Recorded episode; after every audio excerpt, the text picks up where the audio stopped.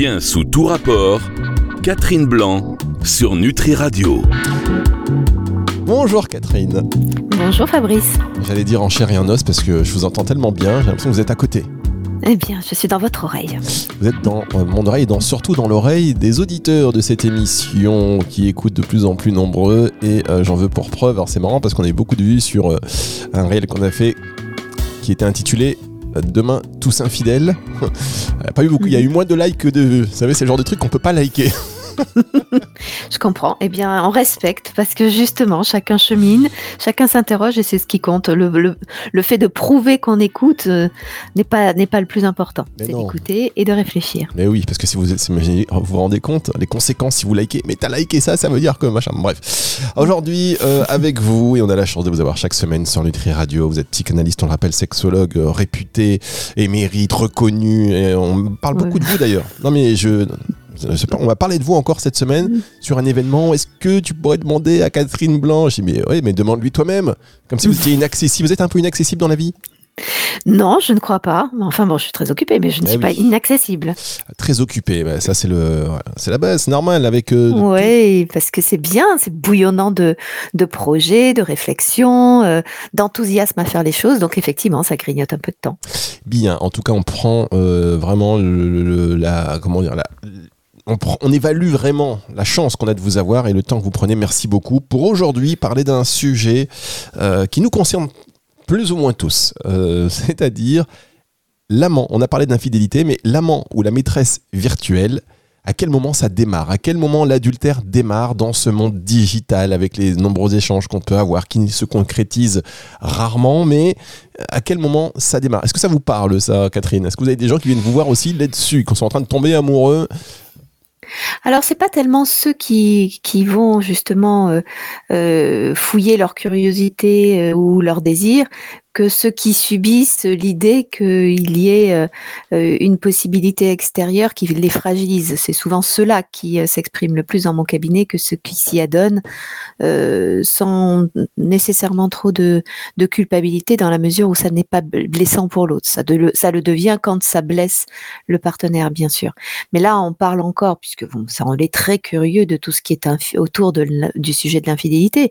Mais l'amant virtuel est aussi l'amant ou l'amante virtuelle du célibataire. Et ça pose d'autres questions, à savoir euh, euh, pourquoi ça reste virtuel à savoir euh, à partir de quand on s'imagine déjà dans le lien intime avec l'autre, alors que l'autre n'est pas toujours au fait de cette de cette élaboration psychique. Enfin, il y a plusieurs questions. Il n'y a pas que dans le cadre de la relation établie et qui du coup trouverait une sorte d'échappatoire au travers de la virtualité d'une relation. Alors ça c'est intéressant d'ouvrir le débat. Effectivement, on n'est pas forcément obligé de rester, et c'est très bien de le faire, de rester dans un cadre d'adultère euh, virtuel. Effectivement, où commence la relation quand on est sur euh, du virtuel? À quel moment on sent l'attachement, l'amour et peut-être un peu plus loin? Est-ce que c'est possible d'ailleurs? Euh, C'est toutes les questions qu'on va essayer de poser, enfin qu'on va pas essayer, on va les poser à Catherine qui va nous répondre. Évidemment, c'est juste après ceci sur Nutri Radio. Bien sous tout rapport, Catherine Blanc sur Nutri Radio. Alors Catherine, vous avez bouleversé le titre de cette émission. Vous avez bouleversé le titre de cette émission. On était parti pour dire où commence l'adultère lors de relations euh, virtuelles, euh, mais vous avez choisi, et fort à propos, d'ouvrir la discussion en disant mais il n'y a pas que pour l'adultère. Où commence la relation dans ce monde virtuel? Est-ce que vous savez où elle commence? C'est les, si on reste dans le virtuel et dans le digital, hein, pour être un peu aussi encore plus large, ça commence quoi? Dès les premiers échanges avec une personne, on est, on s'attache, on peut dire tiens là, est-ce qu'il n'est pas en train de se passer quelque chose? Est-ce que je suis pas en train d'avoir une relation? Alors d'abord, je crois qu'il faut, partir de ce qui est de, la pulsion de vie et de la pulsion de rencontrer l'autre. Nous ne sommes pas des, nous ne sommes, nous appartenons pas à une race qui vivons de façon solitaire. Nous sommes interdépendants du groupe social dans lequel nous évoluons. Et la question, bien sûr, de la spécificité euh, euh, d'une relation mêlée de désir, mêlée d'ambition, d'amour ou de sexualité, fait partie euh, pleinement de notre notre construction euh, que nous refoulons parce que nous sommes en couple ou parce que nous, nous sommes comblés de ce côté-là, le cas échéant. Mais même si nous sommes comblés ou, dès lors que nous sommes euh, célibataires, ben, on peut ou s'y intéresser et, et essayer de s'évaluer dans la relation en essayant justement de créer des liens d'intimité dans un échange qui peut être très large et qui devient de plus, de plus en plus intime parce qu'il sera question de séduction, de voir que l'on a du pouvoir avec les mots, que l'on a du pouvoir avec les, euh, euh, avec les, photos euh, sur l'autre et qui nous fait exister. C'est-à-dire que avant même que ce soit une histoire croustillante, érotique, qui semble être celle qui vous intéresse le plus, Fabrice, ce qui est intéressant, c'est de se dire que nous avons besoin de sentir que nous plaisons. Et plaire nous permet de nous évaluer comme étant dotés de pouvoir d'exister dans la communauté humaine. Et, ne pas plaire, ou ne pas être regardé, ou ne pas être envisagé, ou ne pas être désirable, si cela repose un temps, cela inquiète parce que euh, on se dit est-ce que j'existe ou est-ce que je suis transparent? Donc euh, dans ce monde digital auquel vous faisiez allusion, plus que jamais, nous nous regardons par le trou de la serrure le monde, mais nous avons besoin d'être vu aussi, d'où les multiples euh, posts de selfies, euh, de stories, pour exister dans le monde et sentir que l'on plaît, chercher des likes euh, à tout prix pour se sentir exister dans une société. Alors vous voyez, je me suis éloignée du sujet stricto sensus de la sexualité, mais par essence, ça va prendre aussi une tournure plus importante, puisque dès lors qu'il y a du désir euh, de l'autre côté de la lucarne, de l'autre côté euh, de l'écran ou, du clavier, eh bien, il y a un sentiment d'existence fort euh, qui est narcissisant et que les uns et les autres sont susceptibles de rechercher. Et bien sûr, que se poser la question de ce pourquoi de recherche dès lors que nous sommes en couple et je reviens sur votre sujet initial. Mais non, mais vous avez, vous savez, vous avez dit, vous, m'avez glissé un petit, euh, un petit, un petit truc là tout à l'heure. Mais non, moi je suis pas du tout intéressé par ça uniquement. mais je vous taquine. C'est que vous tournez autour du pot comme un Indien autour du feu de camp. Mais non, mais pas du tout. pas du tout parce que euh, comme l'émission s'appelle bien sur tout rapport, bon, il faut orienter un petit peu, voyez-vous. Mais Ceci étant, en élargissant, je trouve que voilà, vous venez de dire beaucoup de choses très voilà, qui mériteraient. Euh, d'ailleurs, elles vont faire l'objet de plein d'émissions, parce qu'on peut. C'est un peu la magie aussi, et c'est un peu ce qu'on s'autorise. Des digressions, on ouvre le sujet, boum, et puis on tire sans le ficelle, et il y a plein de choses qui viennent derrière. Donc là, vous avez parlé de plein de choses. Euh, la séduction, c'est mm-hmm. euh, le pouvoir donc on a besoin de pouvoir et la séduction, c'est exister. Donc ça veut dire que quand on cherche à séduire, on veut juste exister. Absolument. Avant, dans un premier temps, ce n'est pas chercher à séduire quelqu'un qui nous séduit. Euh, dans le meilleur des cas, il nous séduit et donc on sent qu'il a du pouvoir sur nous et on veut à notre tour avoir du, pouvoir sur lui ou sur elle. Mais fondamentalement, il y a un besoin de séduire pour séduire. Euh, d'ailleurs, il y a des gens qui disent cette phrase qui est très jolie en apparence, enfin d'ailleurs qui est très jolie, mais qui en dit long, qui est euh, suis-je amoureux d'elle ou, de lui ou, ou suis-je amoureux de l'amour? Euh, c'est-à-dire d'être aimé en réalité. Et oui, nous cherchons à séduire parce que nous cherchons à nous rassurer quant à notre pouvoir d'être. Et d'ailleurs, ce terme de pouvoir, on l'entend souvent d'une façon assez laide, comme si c'était une domination sur l'autre. Le pouvoir, c'est vraiment le pouvoir d'être soi, c'est de pouvoir exister et être reconnu comme existant dans la communauté euh, des hommes. Et, ça, c'est un point important puisque aucun être ne peut se développer euh, autrement enfin aucun être humain ne peut se développer autrement. Il a besoin d'exister et d'être reconnu dans une société, pas nécessairement en haut par rapport à en bas, mais d'exister euh, dans le regard des autres, dans le besoin des autres, dans la curiosité des autres. Et alors tout est bon pour cette existence, euh, certains auront besoin effectivement que des inconnus totales les voient, les like, les suivent. Euh, et c'est tout le principe des réseaux aujourd'hui où on est dans une pseudo-communauté, une, une, communauté digitale, une communauté factice en termes de liens humains, mais qui me laisse à penser de ma valeur personnelle, de mon intérêt dans cette communauté, de mon irremplaçable euh, apport euh, et aussi euh, de me placer dans, dans l'idée d'être dans la tête de l'autre qui m'envisage, qui nourrit un désir, désir que je vais nourrir évidemment par X moyens de communication. Et quand je dis désir, je ne parle pas que de désir sexuel, ça va jusqu'au désir sexuel le cas échéant, mais c'est d'être désiré dans le lien, d'être d'être euh, euh, dans un lien d'attachement, dans un lien de pseudo ou de dépendance euh, dans, dans cette communication, quel que soit le cadre de cette communication. Hmm. donc on est tous des séducteurs en fait, tous. Bien sûr, bien sûr, mais regardez, regardez, penchez-vous sur des berceaux et regardez les enfants. Les enfants n'ont pas des regards neutres. Ils ont des regards où ils viennent capter votre attention, où ils viennent vous sourire pour voir si vous réagissez à leur sourire, où ils communiquent de leur regard et voient si votre regard est vide ou si au contraire, ils ont su euh, l'appeler à eux nous sommes dans des rapports, nous nous construisons dans des rapports de, liens de séduction euh, pour attacher l'autre à soi et par voie de conséquence mesurer euh, sa valeur personnelle. Un enfant qui serait par exemple nourri par une maman, euh, pour prendre un exemple euh, banal, mais que la maman ne regarderait pas, qui ne ferait qu'enfourner des, des cuillères ou un biberon dans une bouche, est un enfant qui a une image très dévalorisée de lui-même et qui va peiner à se donner de la valeur. Alors qu'un enfant qui est regardé comme la première merveille du monde, même si la mère regarde sa création et que c'est elle-même qu'elle regarde d'une certaine manière dans un premier temps, eh bien évidemment c'est un enfant qui va se sentir tout plein, indépendamment de ce qu'on lui met dans la bouche, mais tout plein de ses intentions, tout plein de cet émerveillement, tout plein euh, de, de, ce, de ce regard d'une certaine manière de dépendance, alors que lui-même est dépendant de la nourriture et des soins maternels. C'est comme ça que nous nous construisons. On va marquer une pause, Catherine, on va reprendre cette conversation captivante, c'est juste après ceci. Bien sous tout rapport, Catherine Blanc sur Nutri Radio. J'ose même plus te donner le sujet de base. On l'a perdu. On l'a perdu. Où est le sujet? Attendez, en bas, en haut. Non mais vous si, on a trouvé le sujet, c'est-à-dire à partir de quand ça commence le lien à l'autre? Eh bien ça commence, vous imaginez, déjà tout petit.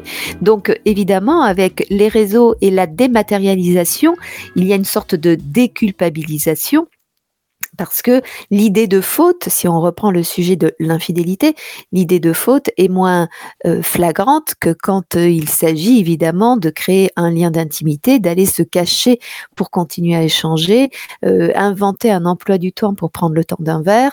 Évidemment que les réseaux offrent d'une certaine manière une entrée dans, dans la relation facile et, dite non coupable. Donc, où commence la culpabilité? C'est là où chacun, nous voulons la positionner et où chacun, nous avons mis les codes de notre relation, le cas échéant.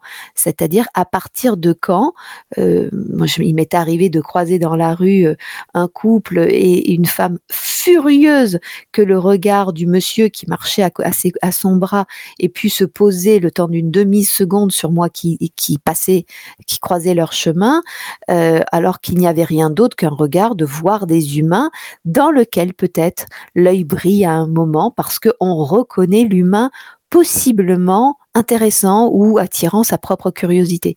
Donc, euh, pour certains, c'est insupportable, euh, ne serait-ce que le regard qui se pose, parce que du regard qui se pose euh, va, va entraîner évidemment l'élaboration psychique, fantasmatique, et évidemment que le partenaire peut souffrir terriblement de ne pas être dans cette tête et des conséquences d'un mot, d'une photo envoyée, d'un regard posé, de trois mots échangés, d'un rire partagé, d'un sourire. Et plus on est fragile narcissiquement, plus on doute de sa valeur et de sa qualité personnelle, pour X raisons de son histoire et possiblement dans la relation de couple une, relation qui peut être fragile euh, parce que pas suffisamment narcissisante, mais en général, ce n'est pas à la relation hein, d'être narcissisante, c'est à soi d'être un peu ancré et solide et en compétence de s'évaluer. Mais plus on est fragile, plus les à côté de l'autre social euh, vont faire peur parce qu'ils vont laisser penser à la fantasmatique libre d'un cerveau auquel on n'a jamais accès. Oh là là, Catherine, c'est trop de questions. J'ai trop de questions qui me viennent à ce que vous dites. Euh, prenez-en une, prenez-en une. Non, mais pardon, je note plein de sujets parce qu'on va retraiter dans, dans, une autre émission, forcément. Euh, l'attachement, là, vous voyez, là, euh, mhm. boum, tout à l'heure, vous avez parlé d'attachement. Là, un vrai sujet encore qu'on traitera dans une autre émission. Je voudrais qu'on revienne là sur euh, et vous êtes vous y êtes revenu d'ailleurs naturellement sur on envoie une photo puisqu'à la base on se disait à partir de quand euh, on, peut avoir l'impression ou on a l'impression on est séduit ou amoureux euh, voilà on éprouve vraiment de l'amour pour une personne que l'on ne connaît pas que l'on ne voit pas qui est lointaine qui est peut-être même un avatar est-ce qu'on peut vraiment vous pensez aujourd'hui tomber amoureux ou amoureuse d'une personne à travers son avatar et à travers toutes les caractéristiques qu'il lui donne. Donc on pourrait dire, mais c'est cette personne, puisqu'elle a créé cet avatar-là. Donc quelque part, ça doit peut-être même, euh, en réalité, plus que virtuel, c'est peut-être vraiment l'essence de la personne. Oui, enfin, c'est ça n'est qu'un aspect de la personne puisque c'est une, construction, une construction euh, euh, qui, qui s'est faite sur la base de ce que je, ce qui me semble plaire, que je grossis en termes de traits pour effacer ce que je suis par ailleurs.